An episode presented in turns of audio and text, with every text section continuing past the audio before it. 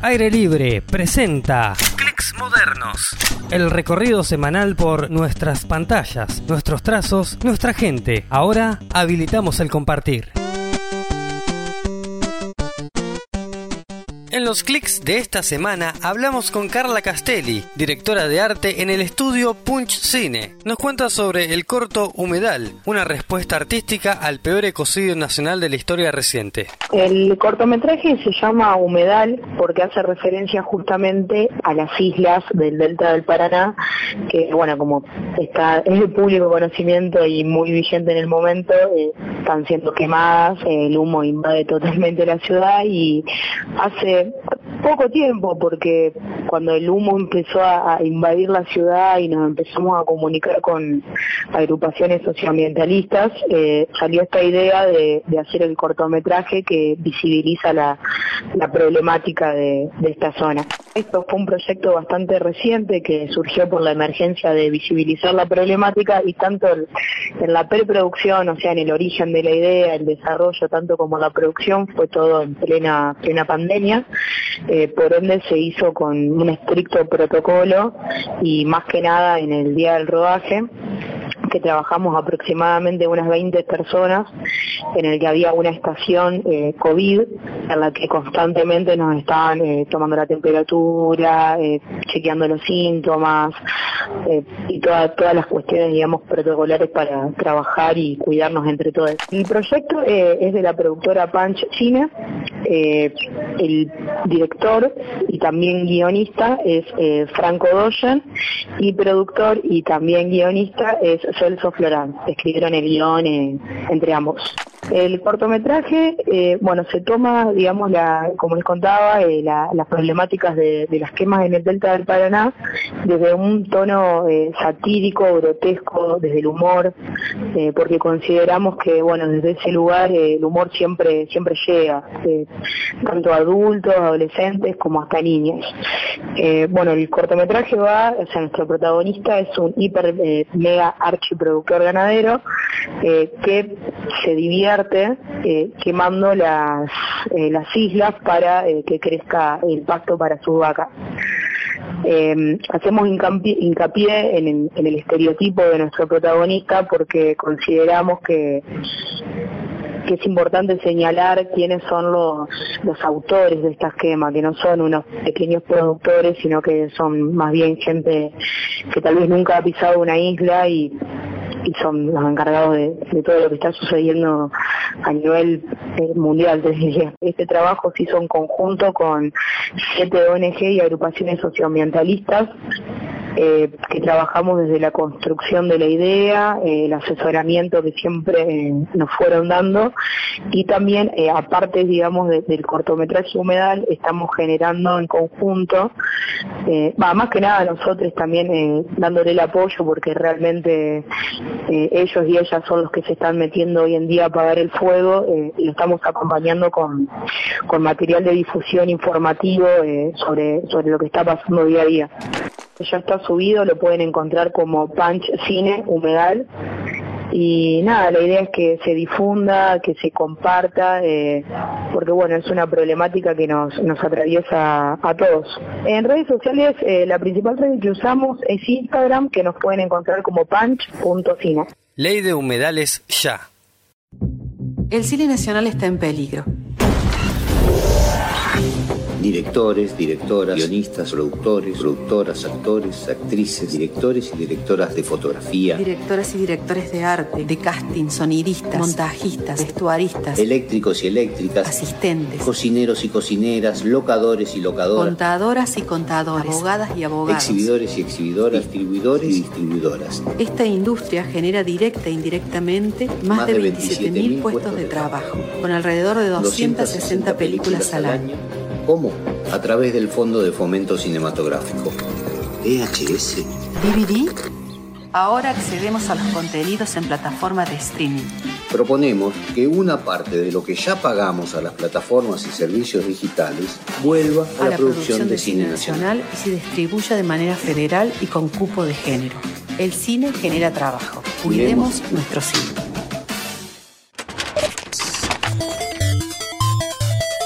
Estás haciendo algo nuevo. Adelante. Clics modernos. Como en el 1920, el radioteatro es esa tradición que siempre vuelve. Con motivo de los primeros 100 años de Radio Argentina, se estrena La Compañía, el radioteatro producido por Radiográfica y la cooperativa El Descubridor. Estuvimos hablando en la semana con Cristian Álvarez, integrante de la Asociación Argentina de Actores y conductor del programa Sobre Tablas, los sábados a las 17 horas por aire libre, y nos adelanta esta experiencia. Tuve la posibilidad de estar con gran parte del elenco, del staff en general, porque estuvimos con parte de los actores y actrices, con parte del equipo autoral, que son cinco autoras en total, con el director, con la locutora, la relatora, digamos, del, del radioteatro, o sea que por suerte fue una, una, un lindo encuentro, una linda charla, y es que está buenísimo, tiene una potencia muy interesante el proyecto, es un proyecto que, que surge desde una radio comunitaria y una cooperativa, en realidad de dos cooperativas, digamos, porque las dos son cooperativas, que en un contexto que no tenía que ver con este contexto pandémico, porque surge la la idea a fines del año 2018. O sea que este es un trabajo que se viene masticando desde hace mucho tiempo, desde hace bastante tiempo, y que tomó la potencia de la necesidad ahora, en este contexto, porque el lenguaje del radioteatro, el lenguaje comunicacional de la radio nos permite poder seguir eh, trabajando desde la ficción y eso también este, le da una característica muy interesante. Eh, todo el trabajo que los compañeros vienen haciendo eh, responde no solamente al, al, grupo gestor que, sale de la ciudad de Buenos Aires, sino que tiene una mirada federal, tiene una inserción federal, ya hay, capítulos este, realizados de este radio teatro con una historia muy muy amena, muy linda, eh, con personajes que prometen ser entrañables, en una historia cotidiana de un de un actor de una compañía de, teatro que, se pone a itinerar eh, y empieza a ir a distintos lugares del país y ahí encontrándose y se encuentra con distintos personajes, pero fundamentalmente con distintas luchas sociales en los distintos lugares del país, como Neuquén, Mendoza, Córdoba en estos primeros capítulos y, y está también la participación de compañeros y compañeros actores y actrices de estos lugares. Así que tiene una potencia muy, muy, muy interesante. Un abrazo grande para la audiencia y aguanta aire libre como siempre. Clicks modernos. Continuamos en Clicks Modernos con los buenos recuerdos que nos dejó la Woman Game Jam 2020. Ahora escuchamos las historias personales de las representantes latinoamericanas. Jazmín Giolito, de Argentina, Sol Sánchez, de Perú, Sandy Castro, de Colombia, Diana Rodríguez, de México, Vania Catorceno, de Bolivia, Renata Rapio, de Brasil y Margarita Pino, de Chile. Yo estudié dos carreras en la universidad me dedico al audio y estudié primero composición musical y después una carrera que es en tecnología y arte sonoro. Y mi idea inicial era dedicarme al sonido para cine. En algún momento en el medio del camino académico me olvidé de que ese era mi rumbo, cosa que muchas veces pasa en la universidad. Y eventualmente vi un cartelito de la comunidad de desarrolladores de videojuegos de mi ciudad y yo fui como, ¿se pueden hacer juegos en Latinoamérica? Oh, interesante. Y nada, fui, me costó mucho, mucho tiempo. Realmente lo pensé demasiado tiempo. Eh, dudé mucho en seguir porque pensé que no iba a estar cómoda y todas estas cosas que siempre decimos y todas estas cosas que de algún modo prueban lo importante que es lo que hacemos. Eh, pero finalmente fui a una reunión y si bien sí era la única mujer, me sentí muy cómoda, me sentí muy bien recibida y eso hizo, por un lado, que me decidiera qué era lo que quería hacer con mi conocimiento en música. Siempre supe que no quería solo hacer música por la música en sí, sino como trabajar en algo que fuera más multidisciplinario. Eh, pero además también hizo que me decidiera empezar a involucrarme en la organización de primero mi comunidad y después actividades como esta que hacemos ahora, como Women Game Jam, porque quería un poco ser uno de los rostros femeninos que a mí me faltó para tener confianza al principio. Bueno, en mi, experiencia fue un poco extraña porque yo no tenía idea o sea, nunca fue mi sueño meterme a la industria de los videojuegos, fue como que la industria de los videojuegos vino a mí, una cosa así, porque, eh, digamos, yo al último año de mi carrera, yo estudié ciencias de la computación aquí en Perú, eh, yo en realidad no sabía qué me iba a dedicar, simplemente cuando empecé la carrera me gustó la, programación, pero yo siempre me veía, eh, digamos, mi sueño era entrar a Pixar. O sea, yo no sé cómo me metí, digamos, a programación, pero mi sueño era Pixar. Y ya, digamos, en mi último año de carrera, eh, sabía que Pixar era un sueño sumamente lejano y casi imposible porque no tenía un portafolio, digamos, en nada de animación ni artes 3D. Eh, entonces, como que no sabía qué me iba a dedicar. Y encima acá en Perú, digamos, no tenemos muchas empresas de, de temas de animación digamos, en lo que es programación, lo que básicamente haces es web o aplicaciones o base de datos. Entonces, digamos, eh, yo, o sea, me gusta mucho programar, pero me voy más para la parte, digamos, eh, artística, más visual. Entonces dije, ok, puedo hacer algo de, con UX, me gusta bastante eso. Eh, y justo el, en mi último, digamos, en mi último ciclo se abrió este curso de diseño de videojuegos. Y dije, ok, voy a, voy a meterme ahí a ver qué tal. Y justo el, profesor era, eh, es de hecho el, jefe actual de Live Game Studios, uno de los estudios aquí en Perú. Y un día llegó y dijo, oigan chicos, esto, mi empresa está contratando a alguien, eh, contratando practicantes, entonces alguien, si alguien quiere aplicar, simplemente dígame y, yo le doy mi contacto. Entonces, eh, de hecho, le dije, ah, ya, sí, yo, a mí me gustaría ser practicante. Y, y, de hecho tuve un examen, pasé el examen y luego tenía la entrevista. Eh, pasé la entrevista y después de, creo que fue una semana o dos, me llegó el correo de que sí, queremos que tú eh, entres a la empresa. Entonces estaba que, o sea, por, por un lado súper emocionada porque estaba que, wow, mi primera chamba así, eh, y me llegó así de la nada. Y luego, segundo, es como que, wow, me acabo de meter a videojuegos y no sé nada de videojuegos. O sea, en verdad yo ni siquiera era una gamer así como que te diga, ay, me encantan los videojuegos. Sí, no, o sea, había jugado, creo, el único juego así, wow, que había jugado que me había impactado bastante era el del Telltale Games de, de The Walking Dead. Y ya de ahí, digamos, o sea, me encantó ese juego, pero nunca más había pensado mucho en videojuegos, ¿no?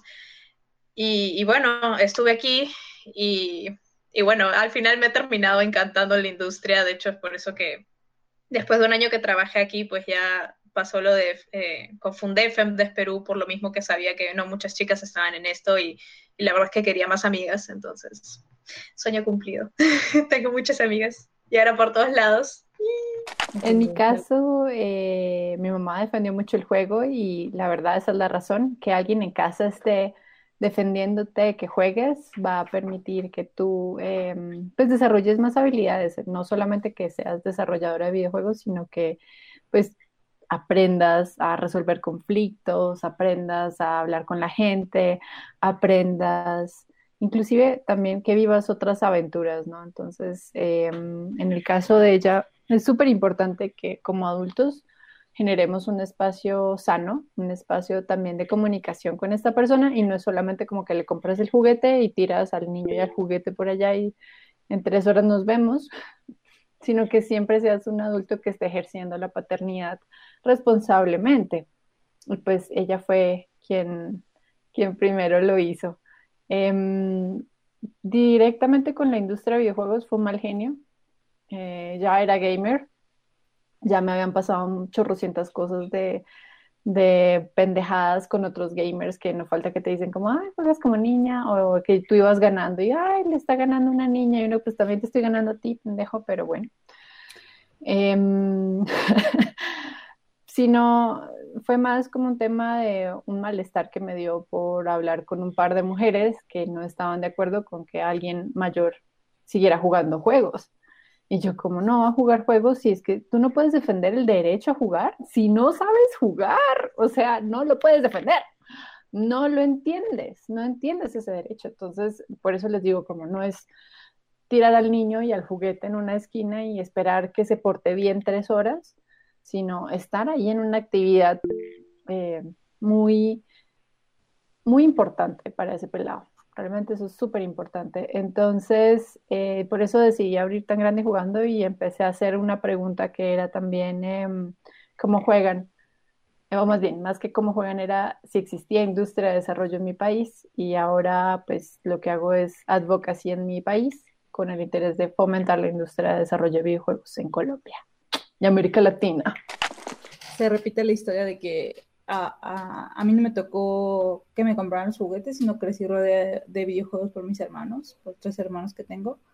Entonces a mí me tocó ver gameplays toda mi niñez pero me tocó pues vivir consolas desde el Atari, el, el, el Virtual Boy, me tocó experimentar con tecnología que no cualquier niño tenía accesible por tíos y por hermanos, pero nunca fue tampoco mi idea de, ah, voy a empezar una empresa de videojuegos, sino eh, creo que fue Coco Wash de mi socio de vamos a empezar una empresa juntos, que él es programador, yo soy diseñadora, entonces podíamos empezar en ese entonces haciendo páginas web y así como un mashup de, de, pues, de cosas y nos entendíamos muy bien, que hasta la fecha nos entendemos muy bien trabajando.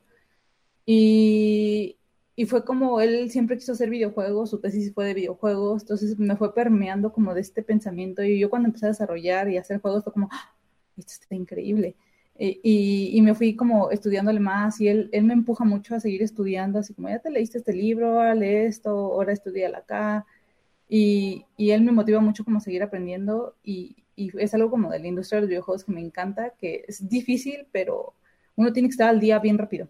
Entonces, tienes que estar leyendo y informándote y tienes que estar aprendiendo. Entonces, para mí es algo que a mí me gusta. Yo soy un ñañoño forever. Eh, y, me encanta como estar estudiando y estudiando, estudiando.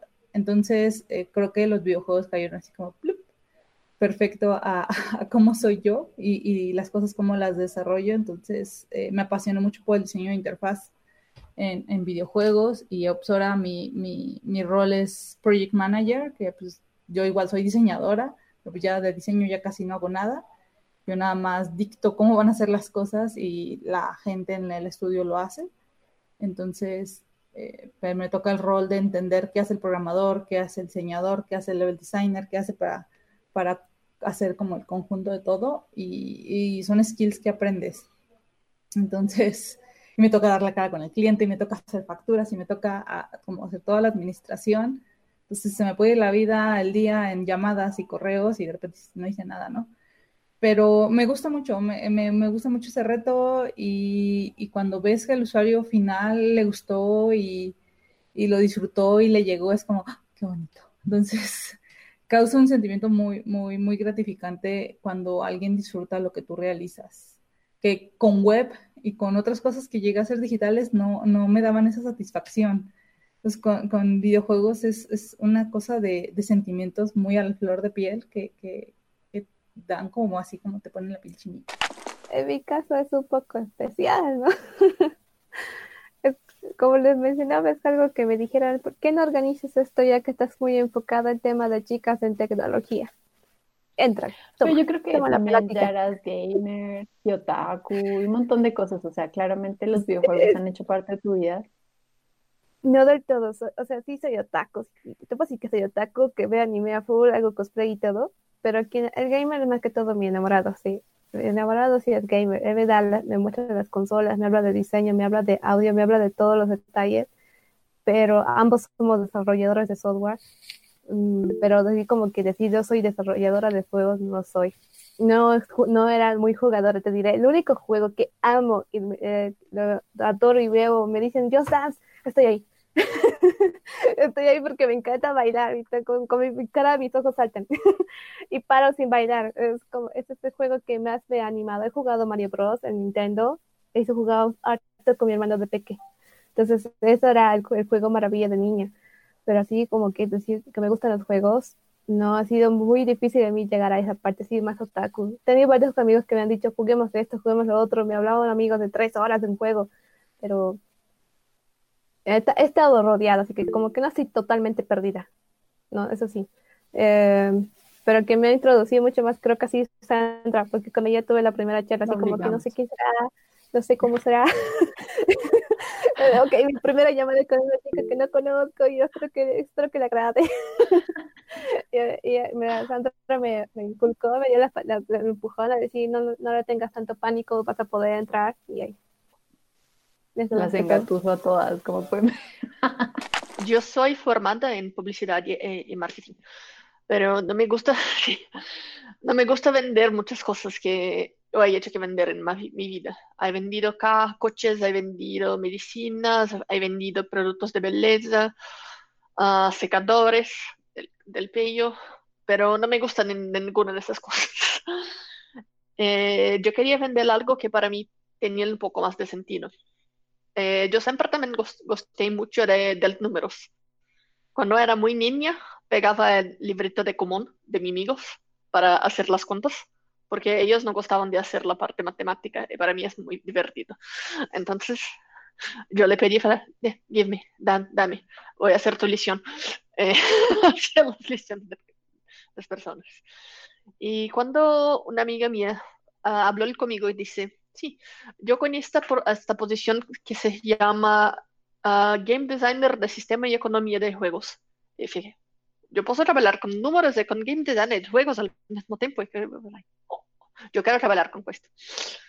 Entonces yo apliqué para el proceso selectivo y he trabajado con, yo pasé a trabajar con esto cerca de dos años. Creo que fue esto. Eh, porque siempre gusté de jugar desde que soy muy niña. Uh, yo tengo un grupo de amigos en colegio que nosotros nos llamamos NAF, uh, Nerds, Animals and Friends porque nosotros uh, no éramos muchos del, del deportes, del festas, del bailes, apenas queríamos jugar y ser felices, de leernos los animes, de hacer nuestras cosas. Entonces yo creo que esta fue la forma que me aproximé del, del juego y comencé a bailar con usted. Y me apasioné por Game Jams participé del primero, que fue apenas con mujeres, la segunda, que fue el Win Game Jam, la tercera, yo participé y organizé, y después apenas continué participando siempre que lo es posible. igual me la he pasado jugando siempre, desde que era muy niña. Eh, tengo la suerte de que en mi casa siempre hubo una consola o acceso como a videojuegos, así que como que tengo una influencia muy fuerte dentro de mi familia. Y después, cuando fui creciendo, yo conocí a mi pololo, mi novio, y él también eh, juega un montón. Eh, y él con unos amigos hicieron una empresa de videojuegos. Y él justo en ese momento también estaba estudiando diseño y desarrollo de videojuegos en la universidad, que es una carrera que aquí en Chile se imparte. Y yo en algún momento también cuando estaba estudiando, yo soy diseñadora gráfica, hubo un momento donde estaba estudiando, donde dije como, oh, igual me podría cambiar a, a esa carrera, como que buena onda, bacán.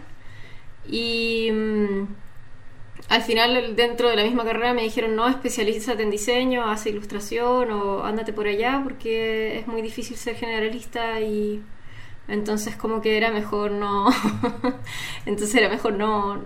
Eh, terminar mi carrera, no cambiarme. Así que eso fue lo que hice. Y bueno, mientras que él después terminó de estudiar, eh, estaba otra carrera, porque tiene un montón de carreras, entonces era una de las tantas que estaba estudiando. Eh, y se formaron en la empresa. Ellos necesitaron en algún momento un community manager y necesitaron también un diseñador gráfico y ahí yo entré eh, por la buena onda. bueno, no por la buena onda, pero a ayudar en un trabajo como part-time y también ahí al mismo tiempo me empecé a hacer un podcast y yo soy streamer, entonces como que todo empezó como a juntarse todo. Eh, el podcast, el stream, hice un blog y justo en ese tiempo también apareció mujeres en videojuegos y eso significó que me junté con otras mujeres que también estaban en la industria. Eh, y después, eh, estando en la empresa, en Cien Arte Studios, que es la primera empresa en la que estuve en videojuegos, me invitaron a Game Dev Planet, que es esta comunidad de charlas y de eh, meetings y portafolio, networking, etc. Entonces como que eso terminó como de consolidar mi, mi espacio en la industria y, y, eso es como a grandes rasgos. Ahora trabajo en otra empresa y como que tampoco me quiero ir de la industria de videojuegos. Como que es una industria difícil, pero no es una industria que uno quiera alejarse. Así que eso es. Eh, muchas gracias. Muchas gracias por invitarnos a contar sobre lo que hacemos. Para nosotras es súper importante. Realmente todas creemos profundamente en el valor de lo que estamos organizando y agradecemos mucho siempre que se nos da el espacio para contarlo y compartirlo y para que más mujeres se enteren y se sumen. Y pues bueno, hasta ahí llega nuestro programa de hoy. Muchas gracias a quienes estuvieron escuchando este bello podcast.